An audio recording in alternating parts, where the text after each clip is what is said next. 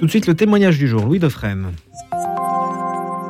Bonjour Marie-Françoise Boutin. Bonjour Monsieur Dauphren. Vous nous écoutez régulièrement et un jour, vous m'avez envoyé un message en écho à un débat sur la fin de vie. Votre expérience personnelle, vous êtes veuve depuis deux ans et votre époux est mort de la maladie de Charcot. Et vous voudriez en quelque sorte réagir, témoigner dans le cadre de ce débat sur la fin de vie.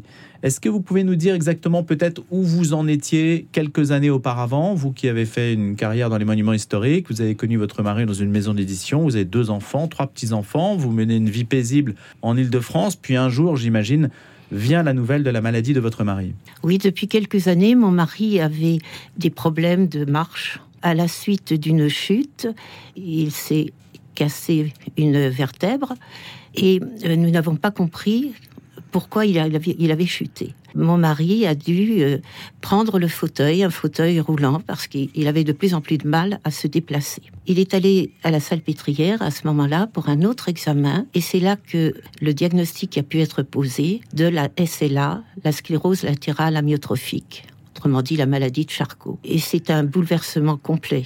Nous avions une vie de couple bien équilibrée, nous nous sommes aidés mutuellement, vraiment. Est-ce qu'il souffrait il souffrait, oui.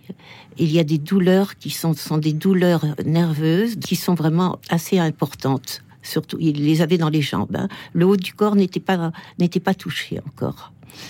Et puis, il est devenu très vite qu'il n'a plus pu se tenir sur ses jambes. Les jambes ne tenaient plus puisque les nerfs euh, ne permettaient pas aux muscles de fonctionner.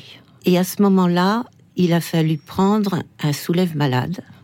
Bon, déjà, bien sûr, le lit médicalisé, le soulève malade. C'est un engin qui fait un petit peu peur quand on dit qu'il va falloir s'en servir plusieurs fois par jour. Mais euh, il y a une assistance hein, par des vérins. Et j'ai eu la chance que euh, les personnes qui m'ont livré cet appareil m'ont toujours bien expliqué le fonctionnement, m'ont mis en confiance. Euh, donc je sanglais mon mari dans le lit et je le déposais avec ce soulève malade jusqu'à son fauteuil. Ce n'est pas un système de rail accroché au non, plafond Non, non, pas du tout. C'était une espèce de, fauteuil que l'on approchait, mais il n'y avait pas d'assise puisqu'il était dans l'air. Il était dans l'air. Enfin oui. Euh, donc c'est un petit peu impressionnant. Et je pense que c'est tous ces gestes qu'il faut, il faut se donner confiance. En fait, si on vous les montre bien, vous êtes capable de les faire parce que c'est assisté, donc il n'y a pas de, particulièrement de, gros efforts physiques à faire. Votre mari a vécu chez lui, à son domicile, jusqu'à... Jusqu'à la fin. Jusqu'à la fin. Il est mort chez lui. Ça, c'était vraiment son souhait, ne pas être hospitalisé. Alors bien sûr, il y a eu différents, plusieurs fois des journées d'hospitalisation de jour, hein, et au cours desquelles il voyait différentes euh, spécialistes, hein, euh, ergothérapeutes, euh, kinés, psychologues, enfin bon, tout, ce que l'hôpital parisien peut, peut offrir, et c'était très important quand même. Ça nous permettait de voir où il en était, et surtout de prévoir ce qu'il faudrait pour continuer à lui faciliter la vie le plus possible. Il a fallu transformer votre domicile de manière euh, très importante. Oui, nous avions heureusement une très grande pièce qui donnait sur le jardin. Et donc nous l'avons aménagé pour que mon mari puisse rester. C'était son lieu de, c'était notre lieu de vie. Au rez-de-chaussée déjà. Au rez-de-chaussée, ce qui lui permettait de sortir avec le fauteuil sur la terrasse. La maladie, cette maladie est extrêmement fatigante le malade est fatigué en permanence. Il me disait, je suis fatigué à ne rien faire. Et ça, c'était difficile à supporter. Ça se ressent sur l'humeur que l'on peut avoir? Chez lui, non. Ça ne s'est jamais ressenti. Les amis qui venaient, la famille, jamais n'ont ressenti ces difficultés. Et il y a la possibilité d'utiliser un stylo, d'écrire Alors lui avait cette possibilité encore puisque c'était les jambes qui étaient touchées à ce moment-là. Donc le haut du corps fonctionnait plus avec la même force, mais enfin suffisamment pour qu'il soit encore sur l'ordinateur, qu'il puisse écrire, qu'il puisse manger tout seul. Et lorsque euh, le Covid est arrivé, j'ai dû arrêter euh, toutes les personnes qui venaient nous aider. Euh, il n'y avait pas de masque à ce moment-là. Il n'y avait aucune protection. Mon mari était trop fragile pour prendre le risque. Donc pendant trois mois, bah, j'ai assuré les soins qui devaient être faits. C'est d'ailleurs ce que m'avait suggéré la pneumologue de la salle pétrière en me disant que ce serait plus prudent. Donc le kiné ne venait plus non plus, mais les, euh, les, les mouvements euh, étaient très simples à refaire. Donc je pouvais les lui faire refaire chaque jour. Marie-Françoise, euh, ça vous a paru rétrospectivement, pour les personnes qui nous écoutent, absolument insurmontable sans un secours spirituel Mais difficile de répondre puisque nous n'étions, je n'étais pas dans ce cas.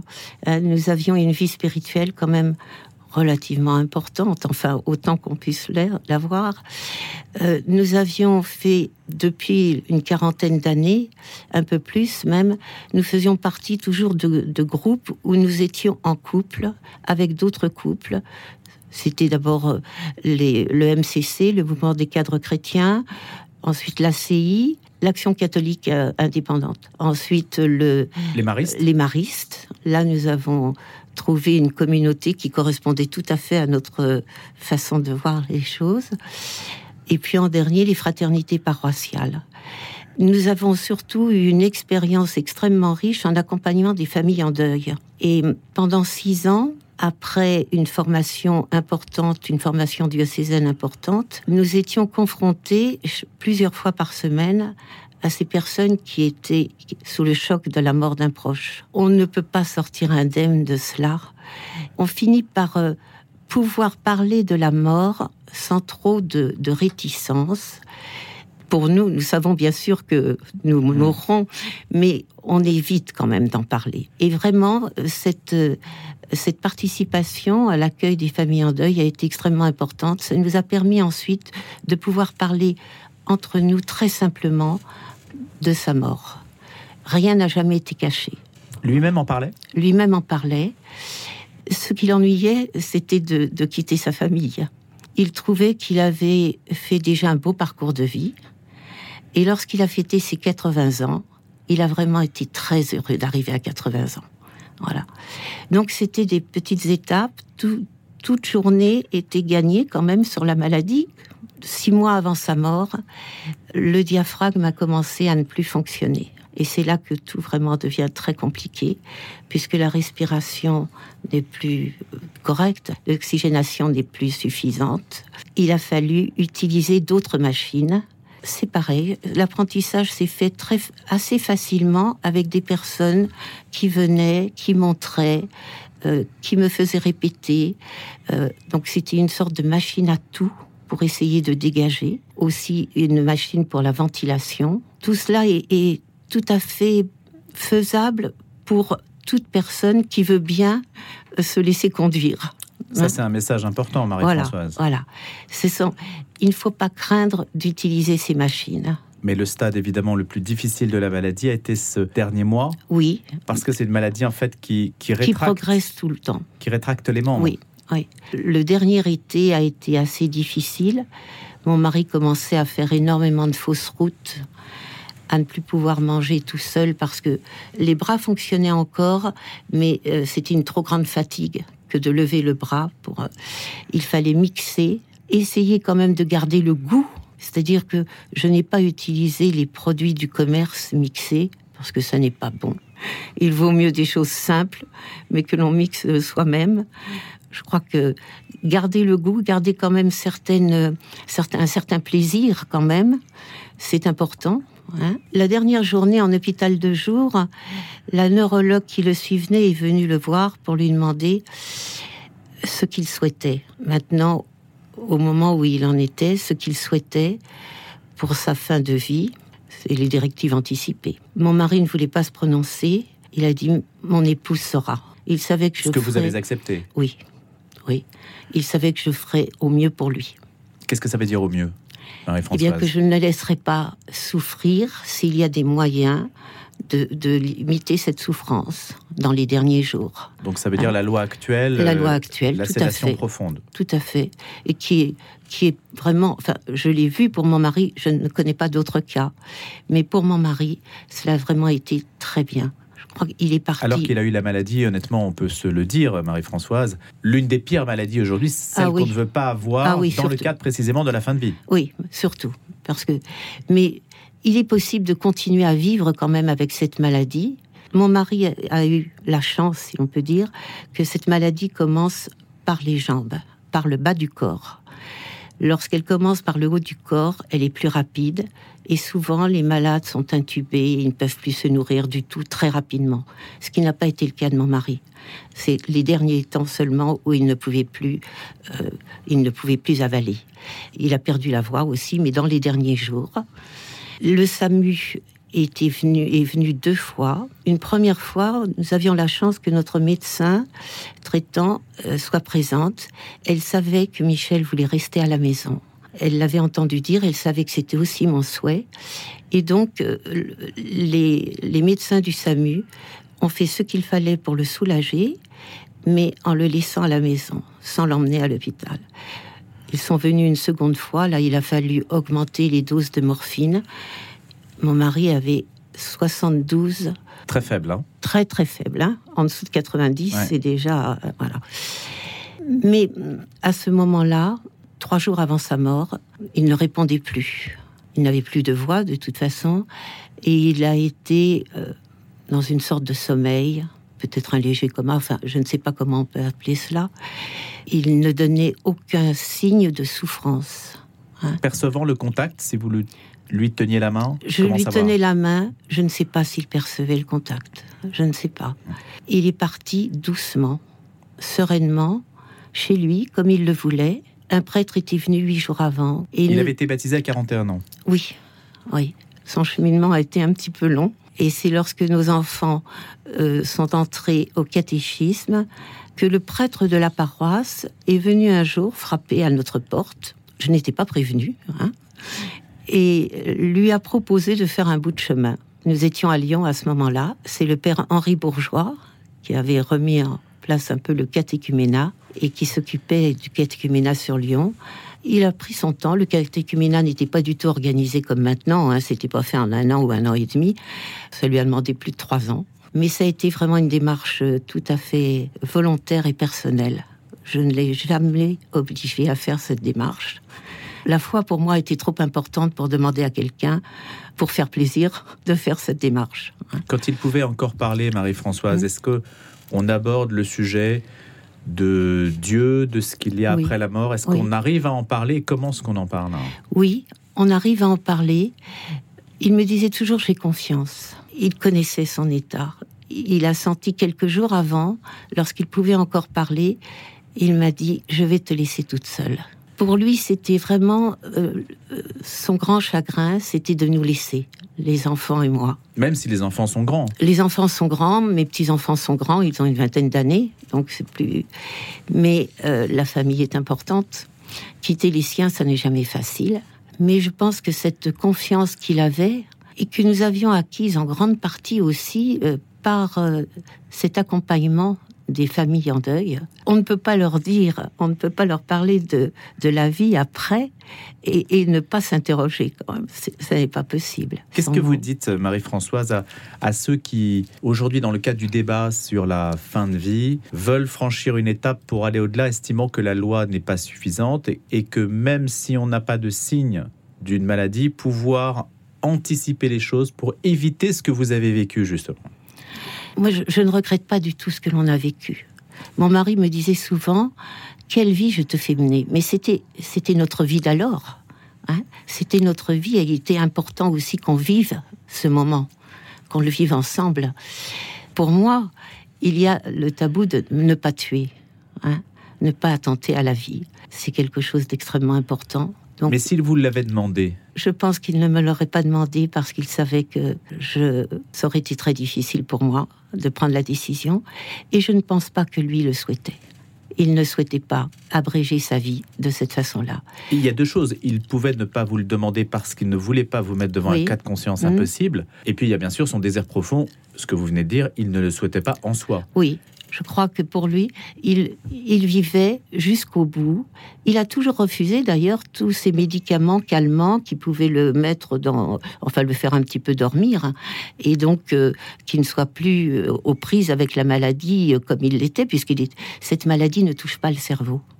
Donc il était On reste conscient. Complètement conscient complètement conscient. Pour l'entourage, Pour l'entourage, c'est mieux. Je crois que c'était enfin, c'était important quand même de pouvoir communiquer. Pouvoir communiquer, parler jusqu'à la fin, dire sa détresse à certains moments, pleurer ensemble, mais aussi profiter, euh, continuer à profiter des quelques des joies de la vie quand même, parce qu'il y en a eu. Nous étions bien entourés par des par nos amis, par la famille. Nous avons continué jusqu'au Covid nos réunions de, de fraternité mariste ou de fraternité paroissiale. Nos amis venaient à la maison. La leçon, Marie-Françoise, c'est que malgré la maladie, tout ce que vous avez vécu n'a pas altéré votre relation. Non, Au contraire. non, non, ça l'a renforcée certainement, oui. Et ça, Et ça c'est un, Elle était plus en profondeur. c'est un oui, point clé. oui. Parce que le pire, en réalité, c'est l'absence de relation, c'est la fin de la relation. Je pense que pour un malade, un grand malade, savoir que il ne représente pas une charge, enfin qu'il n'est pas vécu comme une charge par ses proches, c'est extrêmement important. Peut-être que beaucoup de personnes demandent aussi à finir parce que Elles ne veulent pas être des charges. voilà, c'est ça. Qu'est-ce que vous leur dites? C'est assez difficile de répondre à cela parce que euh, tout dépend aussi, je crois, de ce que l'on a vécu avant ensemble. Quand il y a une grande communication entre les personnes, quand il y a quand même un amour important, euh, on ne peut pas faire sentir qu'il y a charge. La vie est différente, elle n'est pas facilitée, elle est difficile, mais euh, mon mari n'a jamais été une charge pour moi. Une dernière question, Marie-Françoise. Les enfants, pour ceux qui nous écoutent, qui ont autour de 40 ans aujourd'hui, qui peuvent connaître la situation qui a été la vôtre, qu'est-ce que vous leur dites? Alors ma fille était très présente parce qu'elle n'habite pas très loin de chez nous. Mon fils était parti en Nouvelle-Calédonie pendant le temps le, le plus important de la maladie de mon mari. Mais avec les moyens de communication nouveaux, on peut se joindre facilement. Mon fils n'a pas pu venir pour l'enterrement de son père. Il y avait le Covid à ce moment-là et il y avait des difficultés euh, sociales en Nouvelle-Calédonie.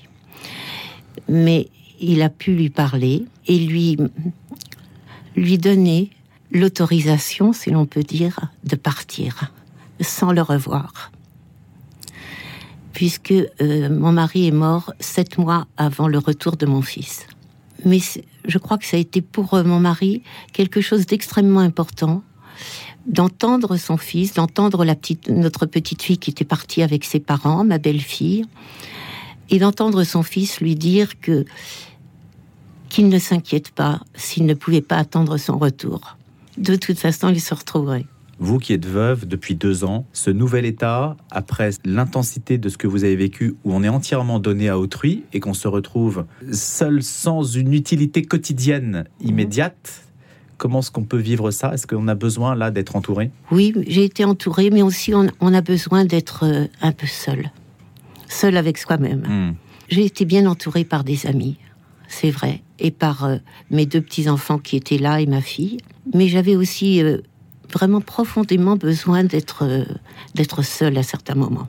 Il est difficile de dire je tout le temps. C'est plus nous, c'est je. Ça, il faut apprendre. Il est difficile de tout faire toute seule, mais je sais qu'il m'accompagne d'une certaine façon. Je sais qu'on se reverra. J'ai la chance d'avoir la foi, donc je pense qu'il vit. Il vit différemment. C'est vrai que je regrette qu'il ne vive pas encore avec moi, mais il vit et certainement heureux, serein. C'est pour moi un grand réconfort. Combien d'années de mariage aviez-vous 55 ans, 55 ans. Je ne me suis jamais ennuyée avec mon mari. Eh bien voilà, on va se quitter sur ces paroles, euh, Marie-Françoise, Marie-Françoise Boutin. Je rappelle que vous êtes auditrice de Radio Notre-Dame, que vous avez accompagné votre mari euh, Michel, et qui a été atteint de la maladie de Charcot. Il avait 78 ans et vous l'avez accompagné jusqu'au bout, sans qu'il ne perde rien de sa dignité, évidemment. J'en profite pour dire qu'il y a une conférence mardi prochain, salle Gaveau à Paris, dans le 8e, intitulée Et si on changeait le regard sur la fin de vie, en partenariat avec l'Institut d'éthique et politique et la clinique marseillaise Sainte-Élisabeth spécialisée en soins palliatifs.